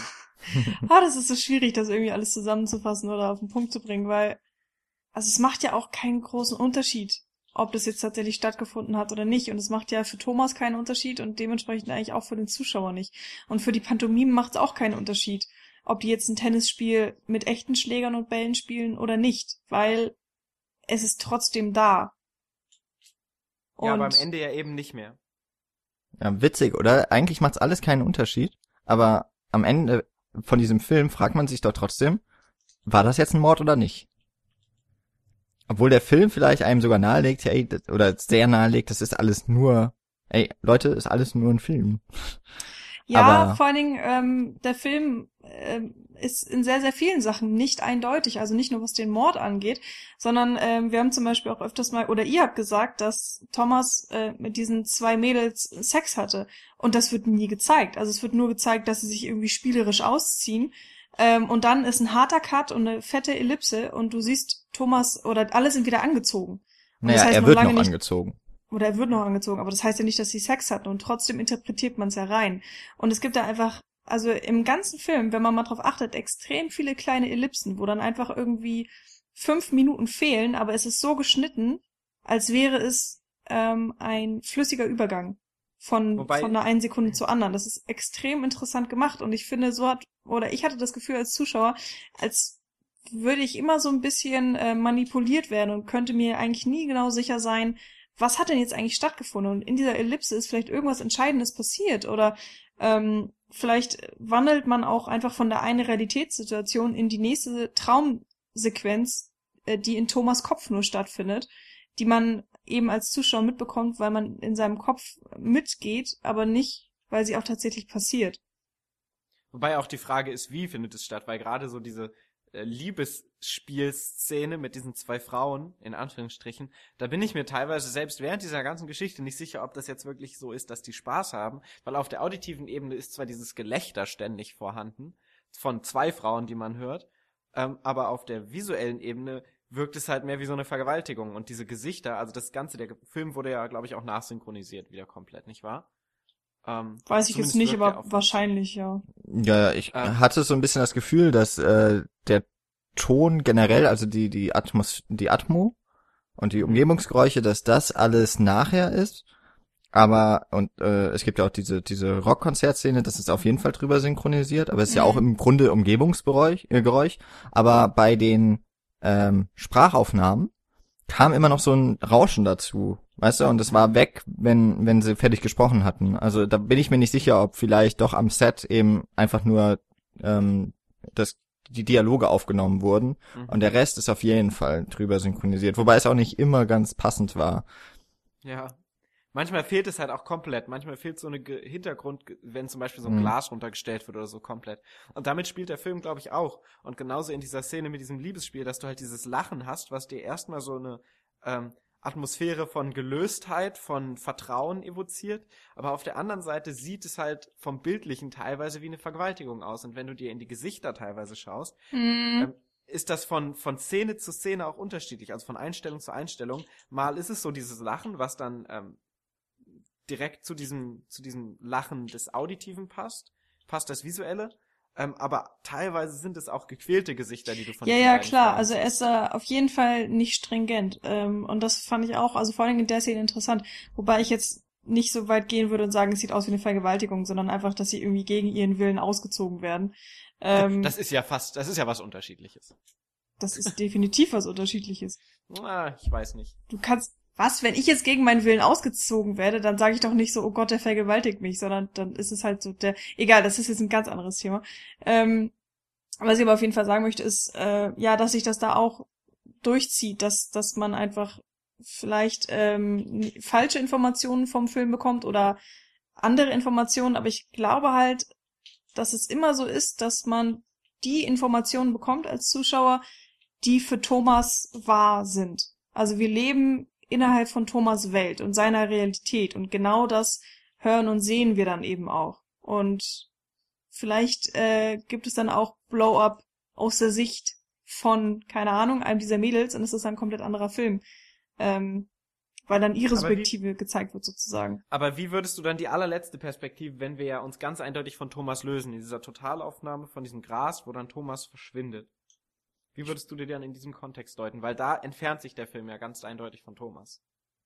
Ich würde das auch als Klammer, also ich mische mich mal ein, ich würde das als Klammer sehen, weil am Anfang ist es ja auch nicht klar, wer, also wirklich so die ersten fünf Einstellungen ungefähr sind das vielleicht auch nur. Die sind ja auch relativ lang. Es ist ja auch eine Parallelmontage, diese Meute von den Pantomimen, die aber da noch sehr laut sind auf diesem Auto und dann später noch durch die Straßen von London rennen. Ähm, die auch später auch nochmal als Demonstranten auftreten. Und dann eben die Obdachlosen, aus denen sich dann unser Protagonist Thomas herauskristallisiert. Weil der dann mehr in den Fokus der Kamera rückt. Also im Grunde ist es auch so, er fadet quasi in diese Geschichte ein und am Ende, die, der Film ist fertig erzählt, verschwindet er auch wieder und wir sind ja auch raus.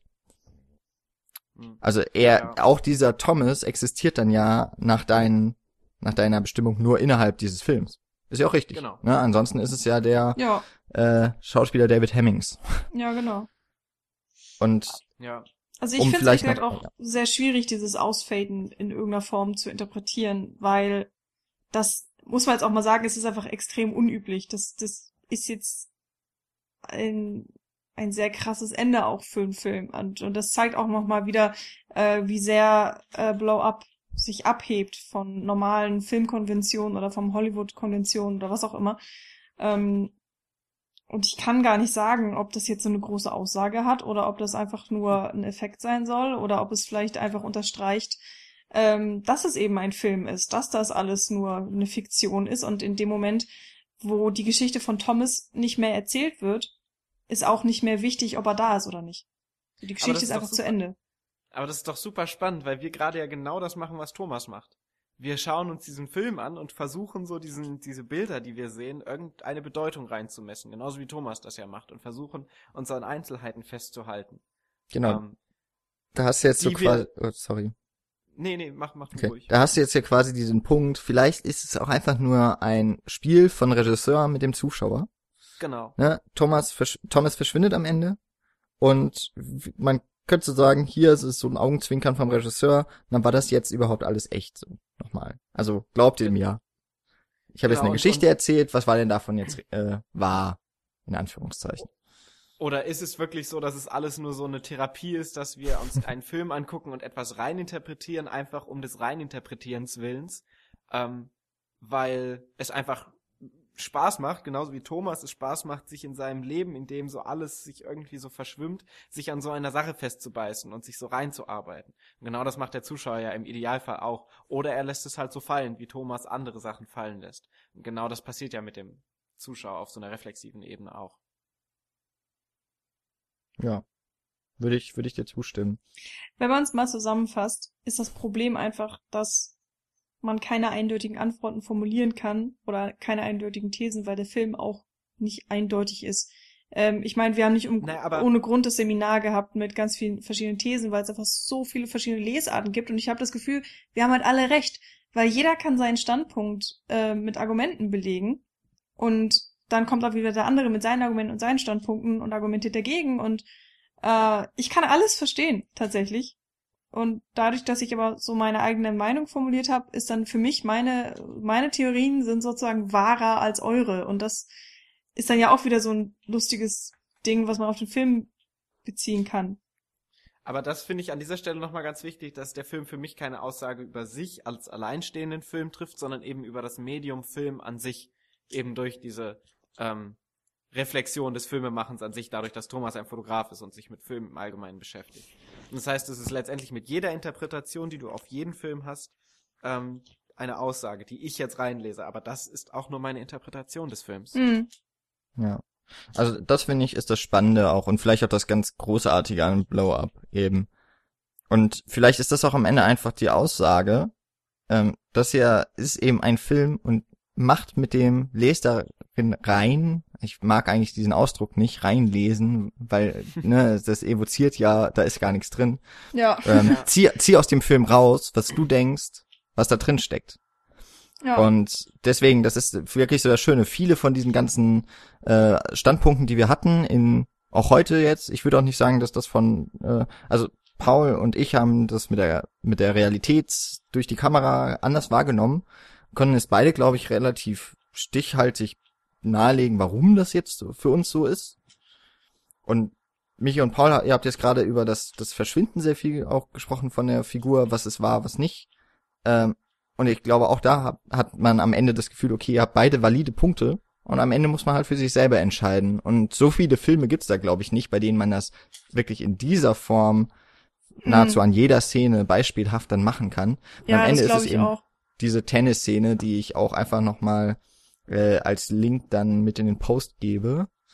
Äh, wer, wer sich den ganzen Film nicht angucken möchte oder sich nur noch mal erinnern möchte an, an diese Tennisszene, weil die eigentlich ziemlich gut einfach diesen Punkt trifft von dem Film.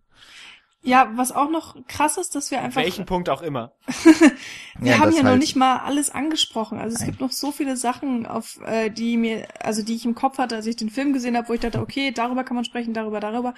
Wir, das, das schafft man eigentlich gar nicht unbedingt. Ich meine, wir hatten eine komplette Seminarreihe dazu. Ähm, man könnte sogar überlegen, ob man eine komplette Podcast-Reihe macht und sich in jedem Podcast, in jeder Folge dann auf einen anderen Punkt verschärft oder so.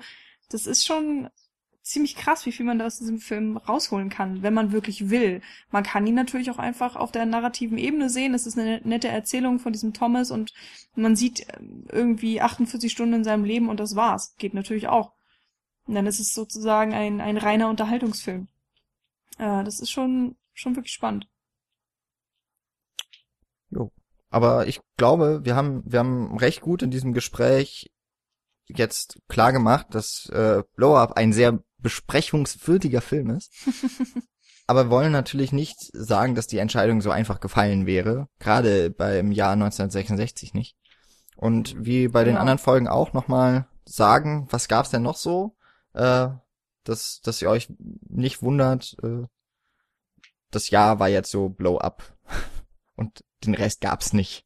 Der Rest ist unwichtig. Ja, also Genau, ich meine, es gab andere Filme. genau. Es gab eigentlich sonst nicht. äh, wir hatten Hitchcock ja schon angesprochen und natürlich hat er auch in 66 einen Film gebracht, äh, Torn Curtain war das äh, dann, ähm, der jetzt, äh, ja, jetzt vielleicht nicht unbedingt seiner, einer seiner größten Titel ist, aber man kennt ihn dann doch schon, ähm, ist mit Paul Newman diesmal und äh, nicht von Hitchcock selbst geschrieben, was glaube ich auch nicht immer der Fall war. Ich habe ihn jetzt selber nicht gesehen. Äh, das liegt glaube ich noch vor mir. Aber ja, mein Gott, Hitchcock war mal wieder dabei in diesem Jahr. Ja. Ähm, der Genau. spielt ja in der DDR, deswegen, äh, ich möchte den endlich mal im O-Ton gucken. Ich habe ihn nur auf Deutsch gesehen und ich glaube, dass da dann mit Deutsch, Englisch schön, weil es geht ja um, um Geheimagenten und so. Mhm. Ganz guter Film eigentlich. Mhm. Mm, Dann äh, war Vin Diesel auch äh, anwesend und zwar gab's Tokyo Drifter, ähm, die zweite Reihe von dem Fast and the Furious äh, Genre, das sich ja in den letzten 50 Jahren immer mal wieder aufgetan hat. Ähm, nee, ist natürlich Quatsch. Es gab Tokyo Drifter, nicht zu verwechseln mit The Fast and the Furious Tokyo Drift, ähm, äh, von Seiyun Suzuki, äh, auch wieder japanischer Film, ähm, der sich mit Yakuzas und äh, auch ein äh, Thriller-Krimi quasi sich damit auseinandersetzt. Ja, ja. Ja, Aber wir hatten Japan ja auch schon so ein bisschen abge abgedeckt in unserer 60er-Reihe. ja, stimmt. Das wäre wär jetzt natürlich klug, dann bleibe ich jetzt gerade mal bei den Japanern. Von Kihachi Mhm. Okamoto hatten wir auch mal, also Paul und ich auf jeden Fall gesehen, Sword of Doom. Mhm. Da lasse ich jetzt mal den Originaltitel weg. Das ist so einer der Begründer des Wuxas. Also das Wuxia-Film wird W-U-X-I-A geschrieben. Und das sind, ähm, also in dem Fall ist es ein, ein Schwert, das äh, dämonische Kräfte besitzt. Und äh, es sind eben, es ist ein Schwertkampffilm, aber mit so mag magischen Elementen, so Fantasy. Und diese Filme sind dann ja, die gibt's eigentlich bis heute noch in abgewandelter Form. Couching Tiger, Hidden Dragon ist einer der populärsten dieser Art, aber sehr später und eben auch schon sehr westlich geprägter. Genau. Also es sind ja quasi zwei Strömungen, die dann gerade in Japan recht sehr populär wurden und auch sehr populär waren. Auf der einen Seite die Yakuza-Filme durch jetzt Tokyo Drifter und auf der anderen Seite eben diese Schwertkampffilme, die beide auch besprechenswürdig wären äh, als äh, Genre-Strömung.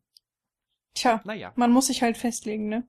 ja. Ähm, auch ein Riesenfilm, den wir jetzt ähm, nicht besprochen haben, weil ja dann noch ein Western kommt. Ich glaube in der in in zwei Folgen, nee in drei, egal. Ähm, die zwei glorreichen Halunken oder The Good, The Bad and The Ugly oder Il Bueno, Il Brutto, Il Cattivo. Ich kann kein Italienisch. Aber das Ähm, war die richtige Reihenfolge. ja, ich habe es auch vorgelesen, Also, das, äh, damit ich nichts falsch mache. Aber gut, okay, die Reihenfolge hätte ich richtig hingekriegt noch. Ja, natürlich von dem großen Meister Sergio Leone mit Clint Eastwood, ähm, den einer der Wes- Western, den man auch auf jeden Fall mal gesehen haben muss, ist noch so ein bisschen in der Hochphase entstanden, vor allen Dingen auch eben der der Hochphase der sogenannten Spaghetti Western.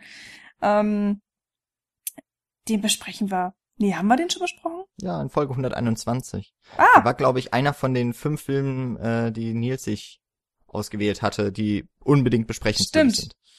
ah, stimmt, da war ich nicht dabei. Gut, dann haben wir den deswegen nicht besprochen. Das ergibt Sinn. Ja, Ähm, Glück ja. gehabt, Jan. könnt ihr es euch Also dann kann man noch mal, noch mal anhören. kann man noch mal reinhören. Genau. Ja. Vielleicht soll ich das auch tun. Dann, ähm, naja, eigentlich müssten wir jetzt immer mal so thematisch bleiben. Dann, äh, oder Paul, kennst du, dann mach du doch gerade hier den, den ich markiert. habe. Ja, weil, weil du den anderen machen wolltest, ne? Ich wollte das eigentlich genauso machen. Naja gut, es gab auch noch einen anderen Western in diesem Jahr. und, zwar gab es Django von Sergio Corbucci. Ähm, nicht zu verwechseln mit Django Unchained. ähm, Paul. ist, ja, ähm, der aber natürlich ganz klar Ausgangspunkt von Django Unchained unter anderem war und der auch ähm, von Quentin Tarantino einer der gehypteren Western ist, ähm, der im Gegensatz zu diesen ähm, Leone-Western und so sehr viel dann auch durch Blut und Gewalt im Vordergrund steht, äh, vor allen Dingen Django. Äh, da gibt's diese, diese Rifle-Szene, nicht wahr? Ja, da Ähm, gibt's, wo äh, da- er ist ja der Mann mit dem Sarg. Genau. Und, äh, Gun, wie heißen die denn jetzt wieder? Ich weiß es gar nicht. Ganzlinge. Was? Was meinst du? Naja, Meinst- eine ne große Meinst du die Waffe. Waffen? Ja, die so dreht, die sich so dreht und Revolver? dann so, so Kugeln raus. Nein, nein, äh, so ein Maschinengewehr in frühes eigentlich. Genau, du drehst so und dann dreht sich so vorne das Ding und da kommen dann ganz viele Kugeln raus. Ähm, okay. Haben wir, So, ein- so ein, ja. haben wir dann, wenn wir mal Django besprechen, haben wir den auf jeden Fall raus. Also, der sich vor allen Dingen durch dieses doch vielleicht so ein bisschen exploitative Gewalt und Blut dann hervortut, im Gegensatz zu den eher stillen Western des Leones. Gut, dann komme ich jetzt noch zu einem italienischen Film. Ähm, äh, zu einem anderen europäischen Film so. Äh, und zwar von Ingmar Bergmann. Ähm, also Schweden, glaube ich. Schwedischer Filmemacher. äh, der hat Persona 1966 rausgebracht. Ähm, auch ein ganz wichtiger Film. Man ist ja so, spielt viel im Inneren eines Gebäudes, ähm, also eines Hauses, so Familiengeschichte, äh, sehr dramatisch, sehr langsam erzählt, aber sehr interessant auch. Ähm, Woody Allen ist großer Fan von Ingmar Bergmann, kann man sich in, in vielen von äh, Woody Allens Filmen auch immer mal anhören. Und Persona auf jeden Fall auch ein sehr besprechenswertiger Film, ähm, aber natürlich nichts im Vergleich zu Blow Up. Ne? Natürlich nicht. Da Ähm, dann nur noch einer. Zwei haben wir noch, Haben wir noch zwei? die hier stehen. Mhm. ja, ich kenne beide nicht, von daher nehme ich jetzt einfach mal ähm, Andrei Rubeljov. Rubjov? Kann auch kein Russisch. Ähm, ist von Andrei Rubliov. irgendwie so, ist von Tarkovsky, ähm, von dem ich auch schon äh, bisschen, nee, nee, Moment, von Tarkovsky habe ich noch nicht gesehen. Da stehen, glaube ich, 15 Filme gefühlt auf meiner Watchlist. Ähm, muss alles nochmal nachgeholt werden. Und 66 eben dann Andrei Rubeljov, ähm, der auch sehr beliebt ist bei Filmkritikern. Äh, aber ich weiß nicht, ob der jetzt so viel Popularität erfahren hat. Aber egal, könnt ihr euch ja vielleicht mal angucken. Und, und dann gab's natürlich noch den Oscar-Abräumer schlechthin des Jahres 1966 ähm, mit fünf Oscars und das war Who's Afraid of Virginia Woolf von Mike Nichols. Nichols. Nichols, Aber über Mike Nichols wird ja nächste Woche gesprochen. genau. Da hat er, der hat ja da richtig rausgefeuert in den 60ern. Äh, 67 war dann der schon mal angekündigte The Graduate, die Reifeprüfung. Mhm, Und den äh, besprechen wir dann in der nächsten Woche. genau. Und äh, Who's Afraid of Virginia Woolf, ein Kammerspiel. Ähm, Literatur über zwei Paare. Ja, Theaterverfilmung, ne? Ist Ja, genau. ganz, Über zwei ganz Haare? Paare. ein junges und ein älteres Aber- Paar. Aha. Genau, aber es wird auch, aber es wird auch haarig. Dieser Witz könnte ja euch gehören, wenn ihr mit 5 Dollar uns monatlich bei Patreon unterstützt. Ähm, ihr könnt uns einfach so über Patreon auch unterstützen mit äh, einem jedwedem Beitrag, der euch abzuringen ist. Nein, den ihr übrig habt für uns. Ähm, einfach bei patreon.com slash cinecouch gucken, vielleicht ist was für euch dabei. Wir freuen uns sehr über jegliche Art von Unterstützung, die aber auch nicht unbedingt so weit gehen muss, dass ihr uns Geld gebt. Ähm, ihr könnt das auch machen, indem ihr einfach unsere Seite besucht. Ähm, dort äh, könnt ihr dann gerne kommentieren unter unseren Folgen. Ihr könnt in unserem Archiv von, also jetzt 166 Folgen wühlen. Ähm, freuen wir uns natürlich auch über Kommentare. Wir entschuldigen uns an dieser Stelle, weil ich äh, heute einen Kommentar gelesen habe, dass wir ab und an mal die Links vergessen, die wir versprechen. Ja. Ähm, Was? Wer macht denn sowas? das, das versuchen wir auf jeden Fall zu bessern. Äh, zumindest bei den Folgen, die ab jetzt kommen. Ich weiß nicht, ob wir es rück, äh, rückläufig nochmal machen können. So viel Zeit Ähm, haben wir nicht. Wir müssen genau. vielleicht einfach mal eine Sekretärin einstellen oder sowas. Ja, Oder ein Sekretär, da sind wir Genau. ganz, äh, ganz gender Ganz feministisch. variable. genau. Ja. Ähm, ansonsten liked uns gerne bei Facebook. Ähm, ihr könnt uns bei Twitter folgen. Überall äh, sind wir als Cinecouch zu finden. Auch bei iTunes sind wir, da dürft ihr uns abonnieren. Ihr dürft uns gerne mit fünf Sternen bewerten, weil weniger sind wir einfach nicht wert. Und äh, wenn ihr noch ein bisschen Zeit habt und äh, schreiblustig oder freudig seid, dann dürft ihr auch da noch einen Kommentar, eine Rezension hinterlassen, die es dann anderen Hörern vielleicht erleichtert, uns zu finden und zu sagen, ja, das ist das, was ich gesucht habe. Den Filmpodcast über die 60er. Ähm, Wäre sowieso mal cool zu wissen, äh, gefallen euch eigentlich die, die Filme, die wir hier besprochen haben bislang? Und natürlich ähm, ist noch die große Frage, ob uns gefällt, was ihr uns für die 68 aufgedrückt habt.